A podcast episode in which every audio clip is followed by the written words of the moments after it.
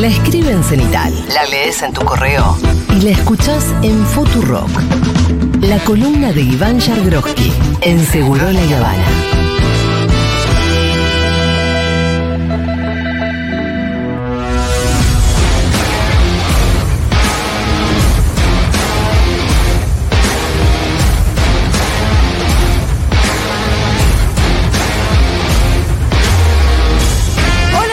¿Cómo estás? Muy bien, ¿vos? Bien. ¿Vas a, ¿En serio vas a tentarte como el otro día? No, no, por favor, te pido. no. Profesionalismo. No porque. Primero voy a decirte esto. Sí, Fue sí. todo culpa tuya. ¿Qué cosa? ¿Te que hayas yo me haya tentado? tentado. Ujú.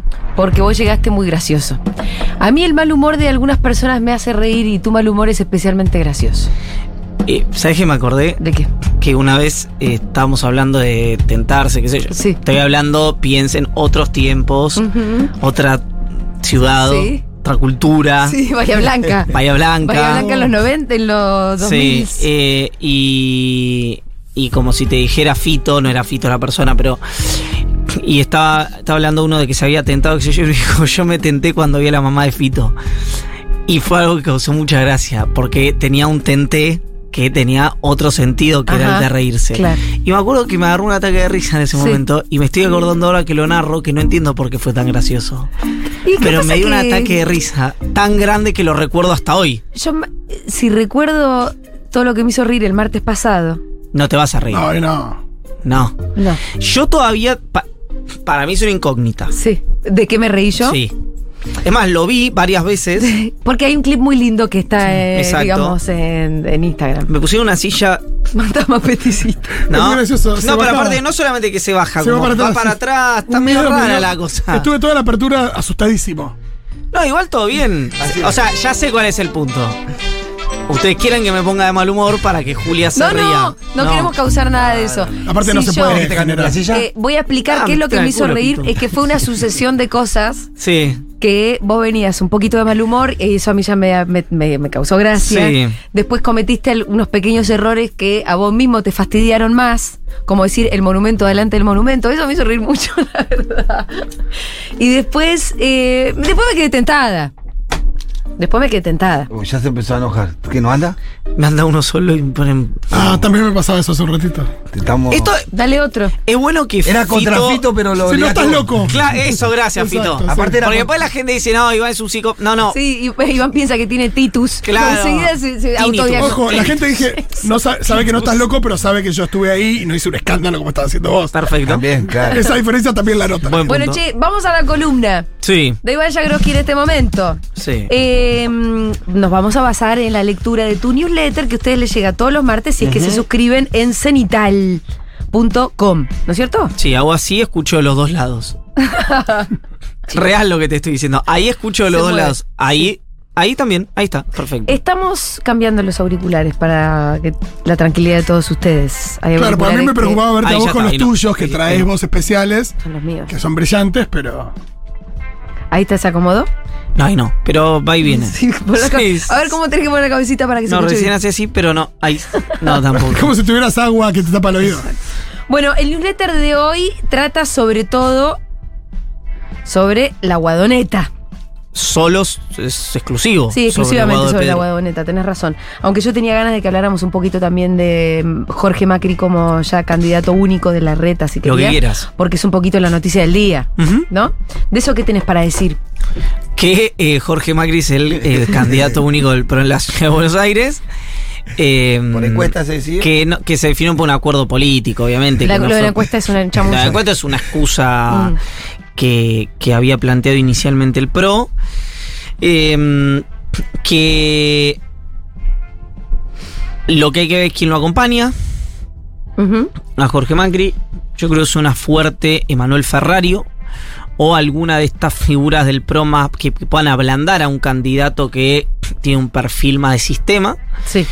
Eh, y creo que no hay mucho más secretos, porque es, es decir, se narró tanto la, la situación de Jorge Macri que lo único que podría llegar a cambiar esta decisión que yo me imagino que si tomaron esta decisión y lo anunciaron, es que ya saben que la justicia va va a validar y lo va a habilitar, sería eso. Pero es un, un- un riesgo yo que realmente no veo. Ahora, el acuerdo, vos dijiste, es un acuerdo político, obviamente, que lo tiene a Mauricio. sí. Eh, hoy descubrimos que en italiano, en calabrés, primo se dice cuchino.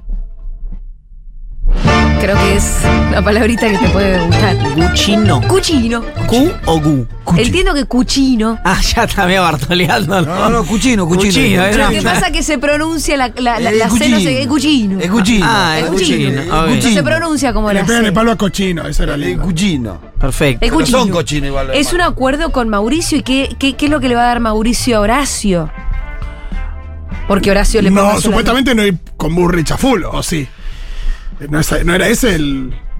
No, ¿qué implica el acuerdo? De que sea el cuchino. Mira, me- no sé si está eh, eso tan claro en el sentido de eh, que hubo una reunión en la que hubo un toma y daca, en la que Macri dijo yo te doy esto, me haces esto.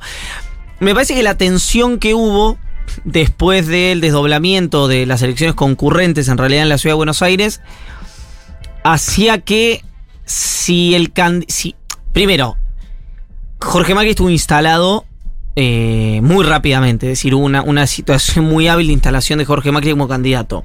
Que incluso hasta la discusión le pudo haber sido favorable, ¿no? Hasta también le puede haber venido bien la discusión. Eh, Fernán Quirós entra de alguna manera más tarde y si hubiera mantenido la reta a Quirós como candidato, se podría haber visto ya así como una situación de tensión eh, sin vuelta atrás Claro, con Macri. con Macri y con Bullrich. Entonces, por lo menos fue un acuerdo de paz. Yo creo que No tuvo de más tanto que ver. toma y daca, Exacto. bueno, creo que tuvo más que ver con eso. No creo, bajo ningún aspecto, que Macri haya dicho. eh, yo eh, te garantizo que no voy a apoyar explícitamente a Bullrich. Macri puede o no hacerlo, Sí, pero no va a depender de un compromiso con Rodríguez Larreta. ok. Bueno, vamos a Guado, vamos a la campaña del Frente de Todos.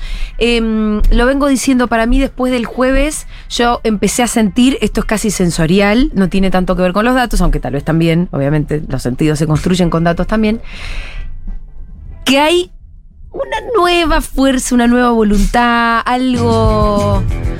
Algo, algo bueno está pasando. Incluso te lo digo, mira estos datitos. A mí al- alguna gente me saluda por la calle por día. Me están saludando con otra efusividad. No me dicen, eh, aguante guado. Pero ahí no sé. Como Es medio pagano el índice. Sí, claro. Es un índice un poco. Es un índice, llamarlo como Etéreo. quieras. Es muy. por eso decía yo, siento algo distinto, hay una sensación.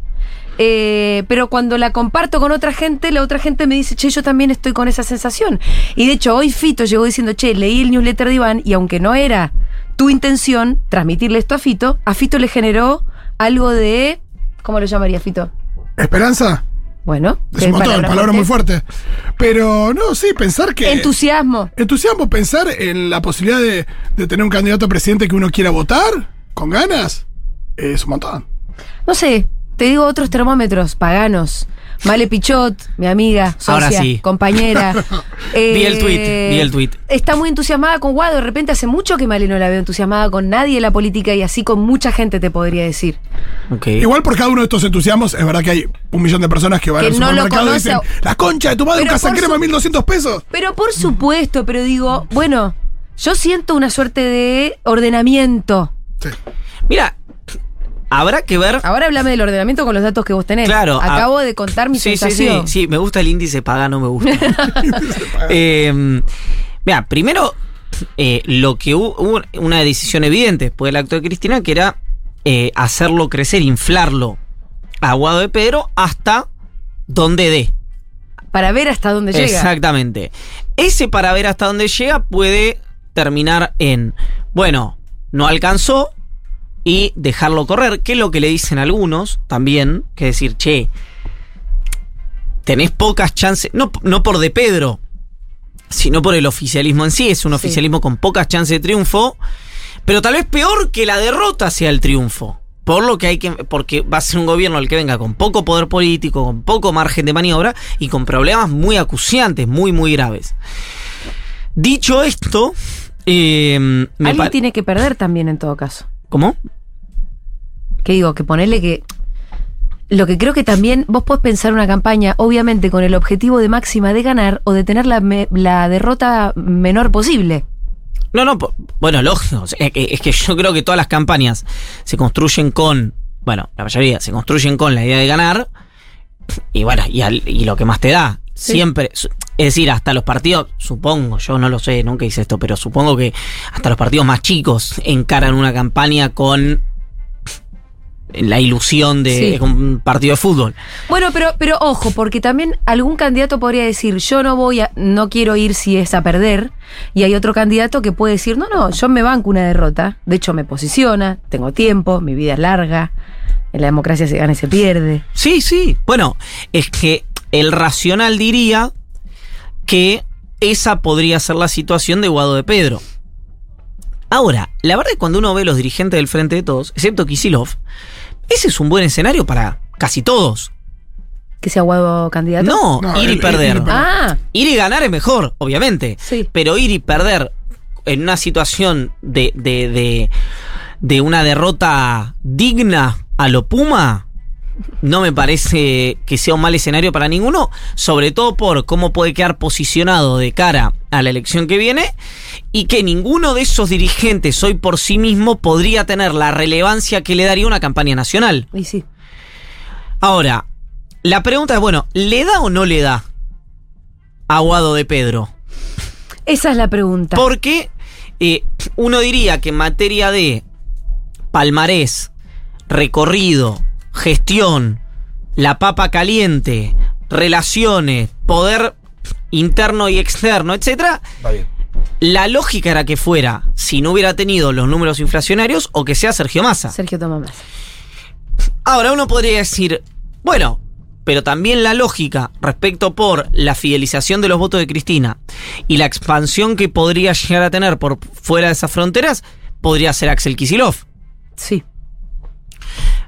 Y otro podría decir, pero con Kisilov... eh, la provincia, eh, seguro. en la provincia de la, eh, eh, eh, galvanizando la provincia de Buenos Aires o con esa idea. Y Massa con estos números de inflación, la lógica sería que fuera un dirigente cercano a la vicepresidenta, con posibilidades de crecer por fuera del universo de Cristina Kirchner, potencialmente en una campaña, que uno no dice con mucho nivel de eh, positiva, de imagen, sino con alto nivel de desconocimiento. ¿Qué dicen en general? Obviamente lo dicen desde la campaña de Guado de Pedro, nadie, nadie va eh, a, a, a tirarse tiros en los pies. Pero dicen, el que lo conoce a Guado le cae bien, o por lo menos no le cae mal, no es reactivo. Con ese razonamiento de si tiene un enorme nivel de desconocimiento, puede tener Un Mucho techo margen alto. de- un, claro, Mucho margen, margen de un crecimiento. margen, claro, claro, un potencial de crecimiento Sí. alto. Bueno, esta- estas son las cartas que están sobre la mesa. Es cierto, hoy de Pedro no tiene el volumen político que en general tienen los candidatos a presidente. Lo que pasa es que después de la experiencia de Alberto Fernández, eh, no parece ser una cualidad, eh, una, una condición sine qua non. Otro mira, bueno, Alberto Fernández tenía a Cristina Kirchner En la boleta. en la boleta. La situación es tan atípica Sí. y es tan claramente el, el fin de algo y el inicio de otra cosa que eh, todas las opciones cuando las escuchás parecen correctas. La O- verdad es o- esa. o ta- ninguna, exactamente. Aparte, en el escenario este de los tres tercios, que del que se viene hablando, ese margen de crecimiento no debería ser necesario llegar a un 45% de los votos, sino por ahí a un 30 y algo, No, que el- te permitiría meterte en un balotaje. Quizás, ¿con cuánto llegas a un balotaje? ¿Se, se dice, se habla de un número? es que están que todos. depende de cómo salgan los si, números. si vos le crees a las encuestas, están todos en 3, 4 puntos de diferencia. Los tres están en. Hay un, un virtual empate, un virtual triple empate. Es decir, cualquier cosa puede pasar y al mismo tiempo hay quienes hablan de en realidad a cuatro cuartos. ¿Con que- quién? ¿Quién sería el último cuarto? Él no sabe, no contesta. ah, no, o, no. o nadie. No, no, está bien, eso, es- eso pero puede hay, ser. hay una cantidad de gente muy importante Sí, sí. que no sabe, no contesta o que no quiere votar a nadie. Y te digo más, hoy los encuestadores te dicen que hay algo que no les pasa de 2001 a 2002, que es gente que no quiere responder encuestas. No, claro. Y que te putea cuando Eh, llamas eh, para, para El preguntar. gallego Alfredo Serrano, en realidad andaluz, eh, de la CELAC, eh, el otro día mm, en una reunión contó que ellos tenían que tocar nueve puertas hasta que les sabrá alguien. Hasta que responde nueve. uno. Cuando, claro, o sea, de cada 10 personas hay una que te responde y nueve que son un agujero negro, donde no sabes nada que pasa ahí. Es mucho también. Eh, y hasta hace tres años atrás eran cinco puertas que vos tenías que tocar Bueno, para que alguien te hable. por eso. Con lo cual, eh, vos me decís hoy, ¿con cuántos entra un balotaje? Y hay un punto que a mí me parece razonable por el cual la candidatura de Kicillof o de Massa tendría más peso, más densidad. Igual las candidaturas se construyen durante la campaña, la verdad es esa. Que es que eh, un candidato único, si Kisilov o Massa serían candidatos y son candidatos únicos, le permitiría al peronismo, si se da la lógica, orillar los 30 puntos Sí. y con eso dar la sensación de que ya está en balotaje. Porque va a tener internas juntos por el cambio y porque la libertad avanza eh, va a ser por, va a tener por candidato la figura más votada, aparentemente, que va a ser Javier Milei. Entonces, ahí tiene un racional desde el punto de vista hasta de la sensación, de la imagen, de la sensación que le das al electorado que te acompañó, al que no te acompañó, al que tiene que ir a votar, etc. Eso entre las pasos y las generales me refiero. Sí. Ahora, la pregunta es, bueno, Kisilov da la sensación que, que- que- que hubo, a menos que efectivamente sea en caso de emergencia, rompa el cristal. Cristina Fue, no quiere y no lo voy a obligar. Bueno, por eso digo, si, si, si en ese, en caso de emergencia rompa el cristal, Ujú. Kicillof se queda, se queda hoy en provincia de Buenos Aires. Sin desdoblar para nada.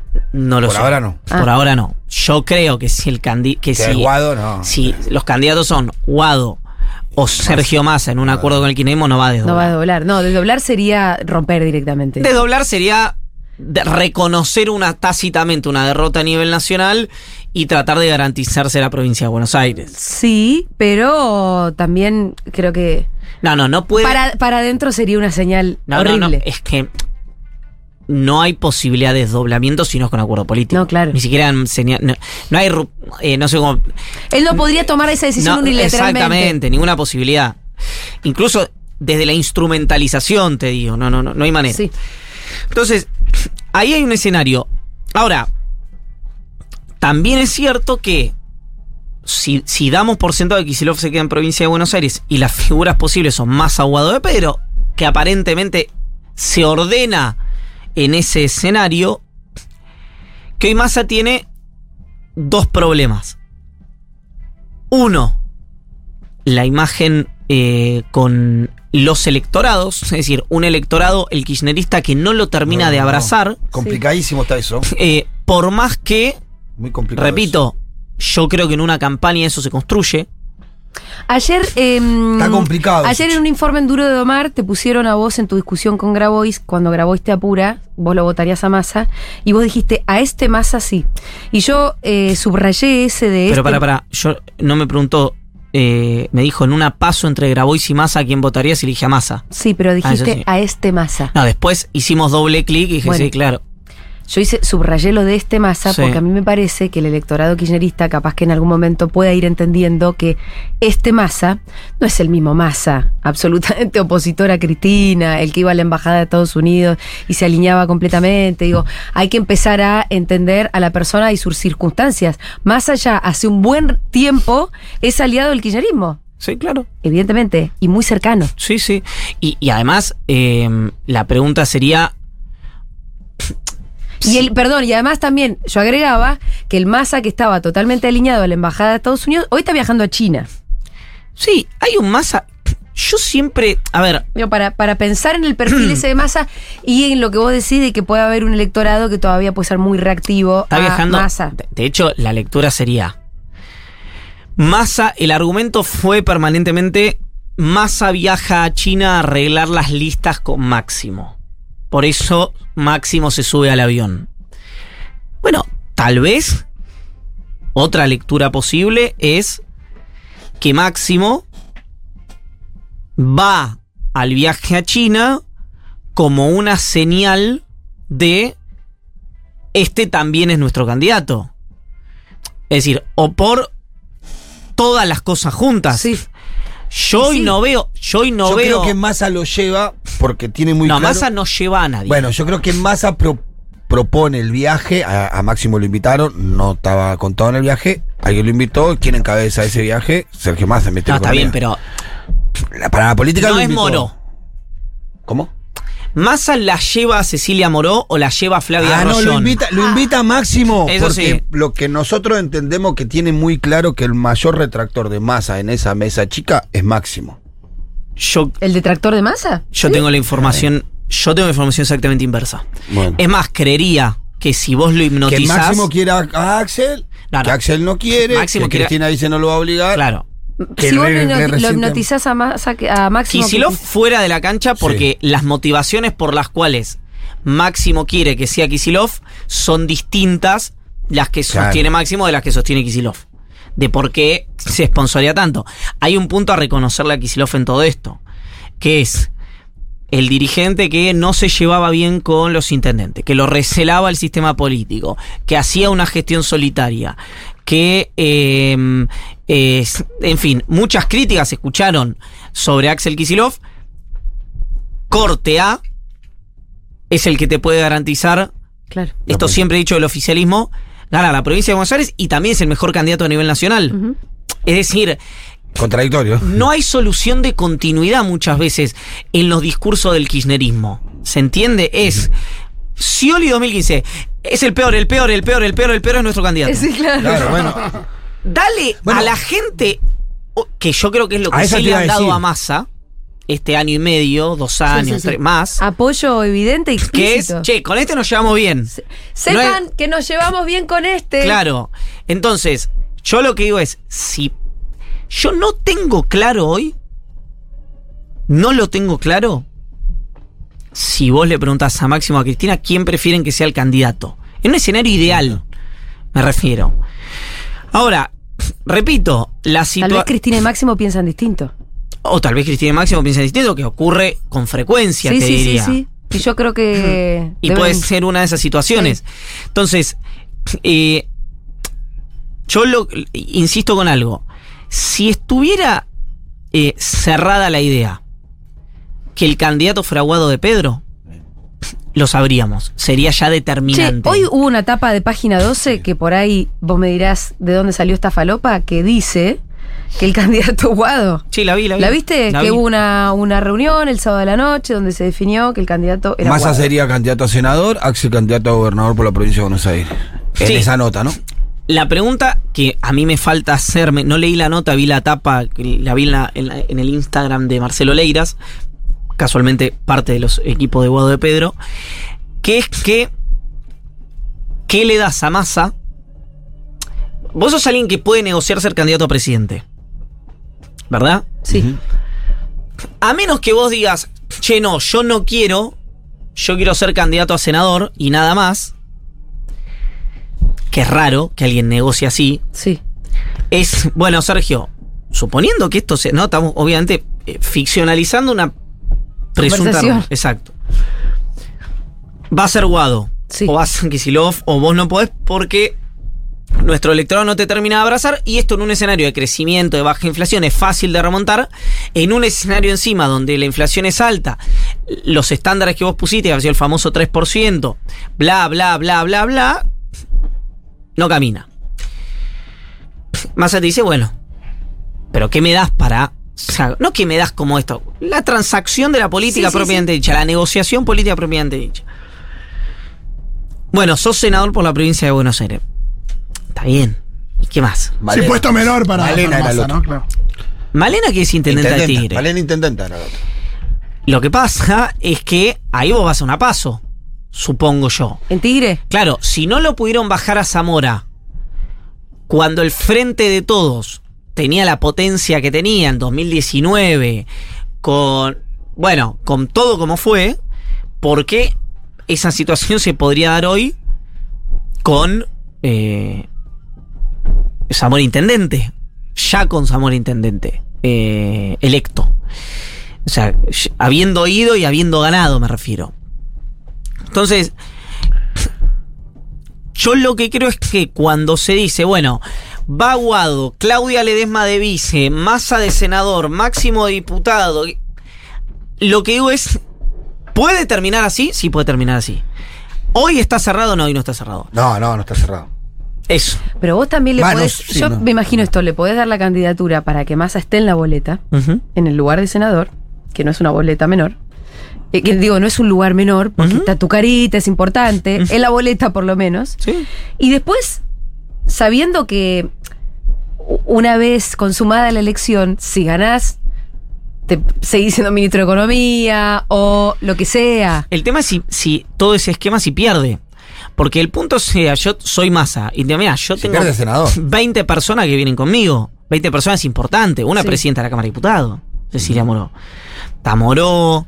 Bueno, toda Sí, la pero gente me parece que eso va a ser parte de una negociación global, no va a negociar Massa su lugar solamente. Exactamente. sino Entonces- es un paquete, decir, bueno, más, más si él no fuera candidato a presidente como él quiere, para hacerme candidato a senador, te planto un paquete en la mesa y cerrame todo esto. Claro, lo que pasa es que A eso choca con la posibilidad certera del peronismo de ser oposición. ¿Y qué plantean desde 2010, desde febrero de 2016 hasta hoy en el kirchnerismo? Que estuvieron mal conformadas las listas. Porque La pusie- última sí. Porque pusieron gente en la última presidencial, eh, perdón, en, En la, presidencial de término. 2000, no, no, la presidencial de Presidencial. 2015, Que se fue a los dos minutos. que a los dos minutos Ah, no sé. terminó. Caso, el, el- Sí. el recuerdo Bocio. permanente es Bocio y Levita. Son los dos recuerdos permanentes y el kirchnerismo en la cabeza. Sí. Y Bocio con un agravante que lo elige,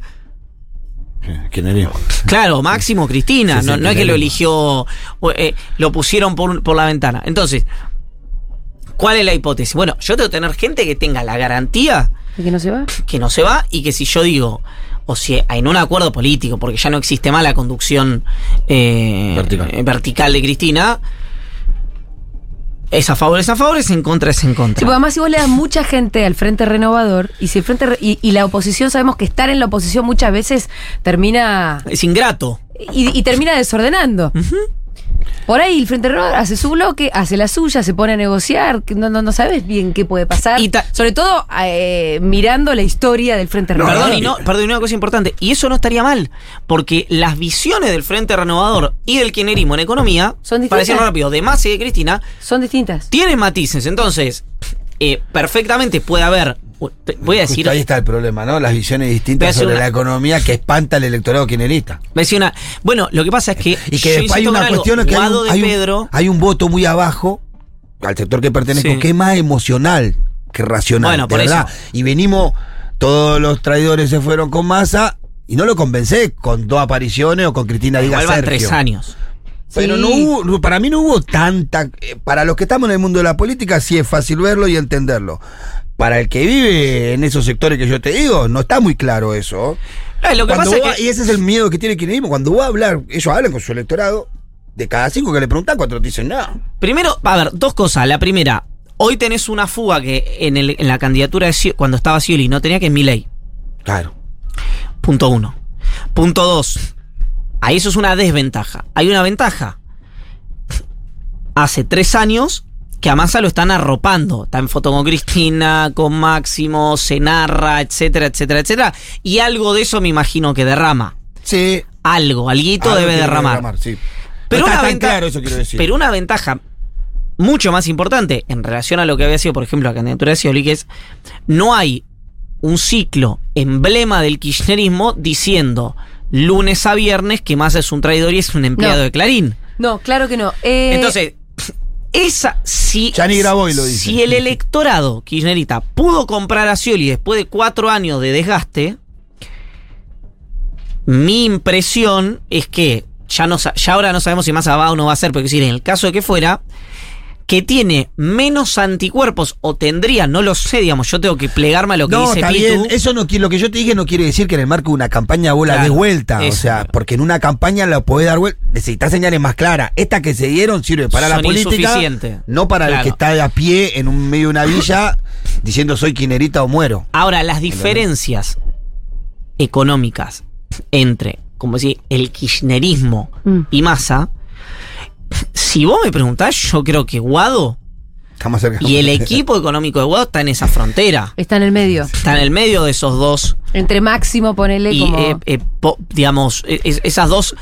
versiones o esas dos interpretaciones punto- peronistas de la economía. Acá hay un punto que me parece interesante que vos también lo planteas en el newsletter, que yo al que vuelvo cada tanto. Sí. Ustedes pueden suscribirse en Cenital. Viste que bien Muy me porto. importante. Que es el, el debate sobre la moderación. ¿No? Sí. Hay quienes plantean que, che, mira, con la moderación no nos vino bien. Scioli perdió, después lo pusiste a Alberto, no fue bien, ya basta con la moderación. Y vos lo que decís es, el problema no es la moderación, sino la calidad de alguno de los personajes. Claro, yo digo que eh, la... mm, O la superficialidad es la palabra que vos usás. Claro. De los personajes que la encarnaron, ¿no? O que estuvieron este, a cargo de esas circunstancias. Yo lo que digo es que el kirchnerismo de 2011 para antes se empezó a comer el stock. ¿Qué es eso? Te comiste los ahorros.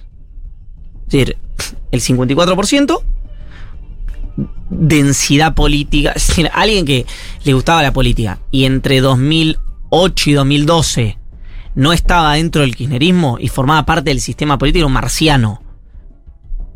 ¿Verdad? 2008 y 2012, estoy diciendo. Pero alguien de a pie decís o del. No, de, votante, no votante, dirigente, sindicalista. Estaban todos más o menos, sobre todo la dirigencia del peronismo, estaba toda más o menos ahí. De hecho, tan es así que Bueno, Massa no. gana. Sí, más en ese momento. Claro. estaba- Hasta ahí sí, claro, fue. hasta ese año sí. Hasta ese año sí. Vos decís entre el 2008 Y 2012. Y, y 2012. Claro. Por dar justamente mi, mi, mi corte arbitrario es justamente antes de la creación del Frente Renovador Sí. y el espacio de Sergio Massa. Entonces, de ahí en adelante, a mi juicio, desde ese momento, digo, pongo el 54% porque fue algo histórico.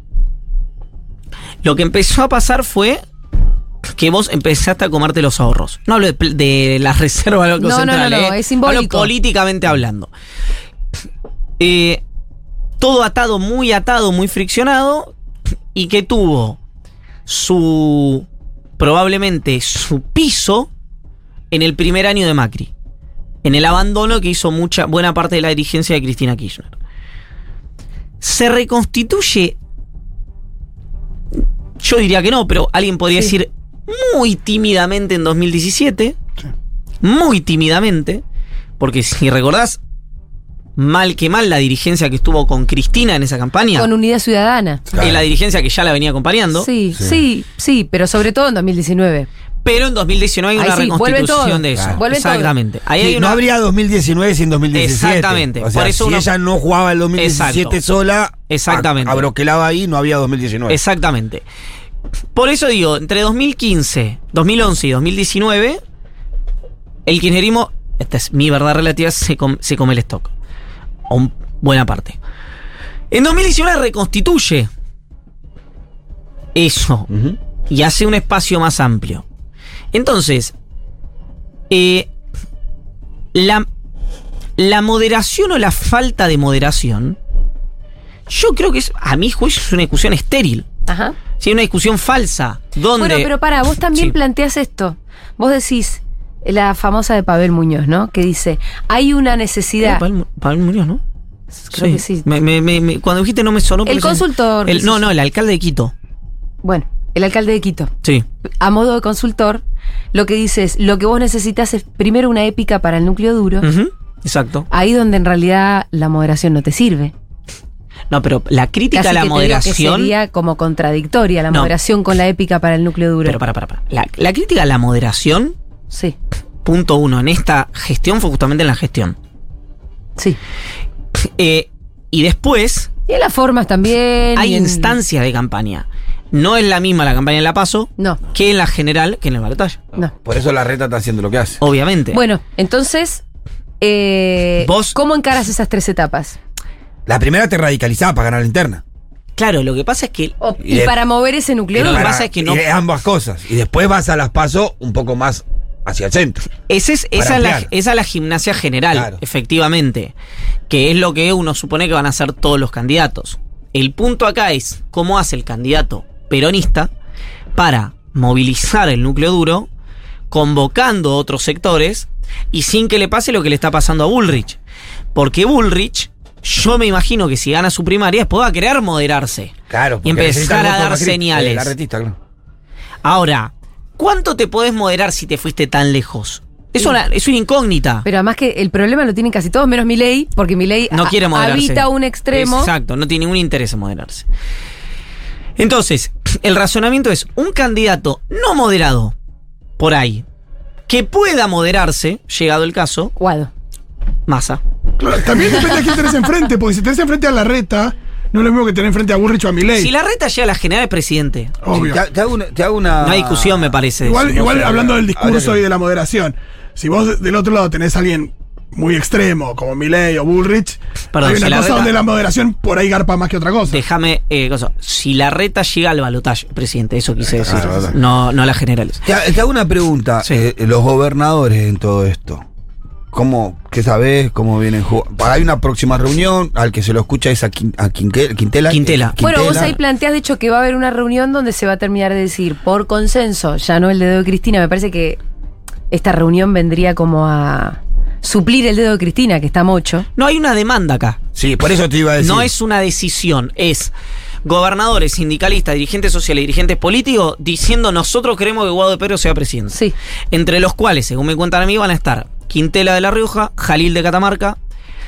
No va a estar, según entiendo yo, yo. yo pensé que bancaban más a más a los gobernadores. es que bueno, capaz que hay otros que sí. Yo digo dos. No, no, no, Estoy por eso digo, no, dos de te preguntaba, cuánto- vos querías saber eso, porque no me queda No. claro eso. Yo lo que creo que vos tenés gobernadores como eh, eh, eh, jefe provinciales como Rovira o Beretilne, que también es un socio táctico, o Arcioni, que es de ese dispositivo, o Gustavo Sáenz, o, eh, en fin, esos que Massa. con mejores ojos una candidatura de masa. Tenés gobernadores como Capitán y Eh, Quintela. Quintela, Jalil y yo creo que Zamora, que no creo que no va a estar en esa mesa, pero también Abreva ahí, que ven con mejores ojos la candidatura de Guado de Pedro. Lo que también se movió muy rápido y llamó la atención fue sobre todo la foto con intendente. Claro. Muy rápidamente. Primera y tercera. Claro, eh, Máximo y, e Insaurralde. Pero no estaba Isaurralde en la foto. ¿Por qué? No recuerdo si estaba. No, O estaba. sea, Bueno, que a mí me llamó la atención. encuadraron a los, tampoco, a no. los intendentes, a los que estaban, en una foto con Guado de Pedro.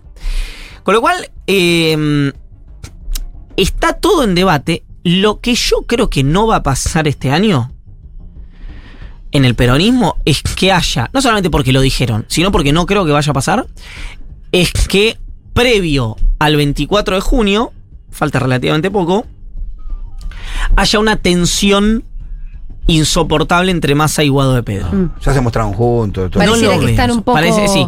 Bueno, Y- y, Massa fue explícito en decir. eh, no importa el lugar que, nos toque ocupar, Exacto. cada uno tendrá que ocupar. Para mí, explicitar eso antes de ayer No, y en es Mercedes- evidenciar que, che, yo ya no estoy para ser solamente presidente o nada. No, claro, y en Mercedes y lo inflando la aguado un y montón. lle- llegando en tren los dos. Yo lo que no sé de, de esto, eh, porque además, eh, por supuesto, también depende y mucho de lo que eh, logre Massa en China y eh, con el Fondo Sí. Monetario Internacional. Eh, y la, la garantía de alguna manera, garantía no hay, pero yo veo un escenario prácticamente imposible que es una paso entre ellos dos. No, no, eso no va Claro, a pasar. pero no. la paso es posible porque Scioli sigue insistiendo, el Chivo Rossi también. Exacto. Y Em, yo creo. ¿Y eh, qué, hay detrás de esas insistencias? Bueno, de- yo te diría que eh, no sé si a Guado de Pedro no le conviene una paso. Para, para Y para a musculatura. Y sí. Para musculatura. No es lo mismo Kisilov que. De, de base. de Claro. voto. No es lo mismo Kisilov que gobernador de la provincia de Buenos Aires.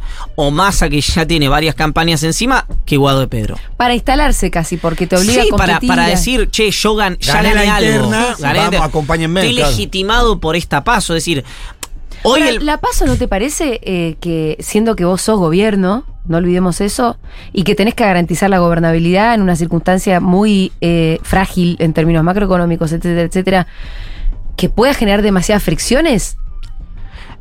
Yo creo que lo que puede generar fricción es el resultado, no la, no, no la campaña. Claro, y el no la, dato la este. campaña de la paso, sino un resulta el, resultado. Y el resultado de la día foto. posterior a la paso. De la foto de Milei primer, el gobierno tercero, cuarto, Sí, por sí, Claro, y con un número. Bueno, pero depende un poco cuál sea la estrategia de campaña. Si vos querés borrar este, este, este lapso entre, entre el, el 19 y el 2023 y, volver a prometer 2015. Sí. ¿no? O si te querés hacer cargo de todo esto, de todas las cagadas que se mandó tu gobierno, decís, bueno, esto hicimos bien, esto hicimos mal, y esto vamos a cambiar.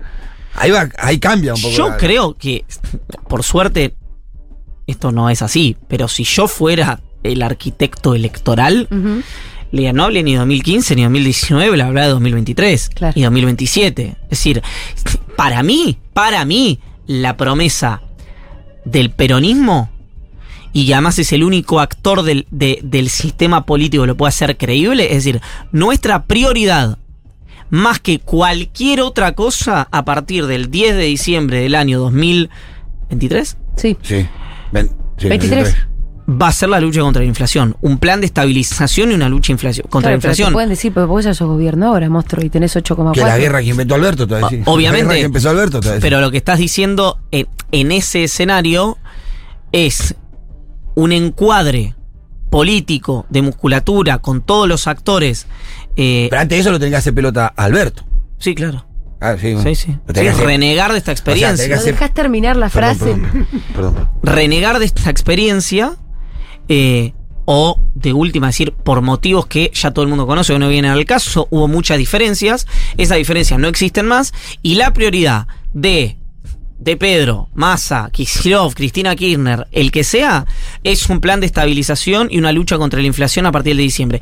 Obviamente, la oposición que va a decir, Claro. pero tenés 8 puntos, no es creíble, tenés más de 100 puntos de inflación, etcétera, etcétera, etcétera. El gobierno, esta es mi verdad relativa, tiene un activo que es la verdad. Es decir, el bicho de inflacionario que deja Macri con la economía indexada es un bicho distinto a la inflación kirchnerista del 2015. Ahora, esto es casi imposible de explicar. Imagínate hacer la No, campaña sí, sí. diciendo No, la es economía igual". indexada de Macri. Es Sí. imposible. Yo creo que una narrativa antiinflacionaria, como nunca hizo el peronismo, eh, desde, desde- desde- de Kirchner para acá, es mejor dicho, desde un momento de Kirchner para acá, porque si ustedes miran el discurso de apertura de Néstor Kirchner, la apertura de sesiones, es un discurso que hoy podría hacer Rodríguez Larreta, tranquilamente. Superávit, no a la emisión, eh, no al déficit fiscal, eh, un discurso que básicamente es cómo funciona la economía a nivel global, digamos. Después lo que pasó, se intentó inventar la rueda, la rueda ya estaba inventada, le pusieron cosas cuadradas a la rueda, la rueda no anduvo muy bien, dijeron a ver si le podemos pulir las puntas, y la rueda es redonda, y la rueda va a ser redonda siempre, y parezco Carlos Melconian hablando. Sí, la verdad. Pero la rueda es redonda. Pero qué, qué, qué, qué, No, pero qué- qué durante ortodoxo mucho- que se Pero puso. durante mucho tiempo fue un mérito esa libreta de almacenero de la que se hablaba. Pero esa libreta de almacenero es la rueda redonda. por Pero- eso digo, por eso. Pero por qué ortodoxo que te has puesto. Lo no, que- pero digo eso, pero en una, una época se hablaba de como, como Eso un gran sí, mérito sí, de claro. crecer. Pero Sí, hay que decir que en el gobierno de, de Cristina es donde el trabajador empezó a mejorar su. En el gobierno de Mac, de, de Néstor era libretita y no había. Y hay una inflación kirchnerista que tiene que ver también con la puja distributiva. Totalmente, y con el crecimiento, el consumo, no, no, ni hablar, o sea, está íntimamente asociado. La por eso digo, una cosa es el bicho de la inflación con la que se va Cristina de 30 puntos, Sí. 32, 28, Como ni me acuerdo. Te firmo cuántos esa puntos. ahora. Que era una inflación, si ustedes De se acuerdan. mundo, una inflación una inflación insoportable en ese momento. Y sí. Macri acostumbra a la Argentina a un 4 o un 5 adelante, indexa los valores de la economía, uva, jubilación, un montón de cosas, y llega este gobierno que hace lo que ya todo el mundo ha visto. Entonces, que no sabe, no pudo, o hay un factor que para mí es determinante, Sequía, que es guerra, también factores externos Eso. que le metieron mucha bomba a una inflación que ya venía con una inercia es fatal. sequía, guerra, pero para mí sobre todo pandemia. Y pandemia. Pandemia y sequía fundamentalmente.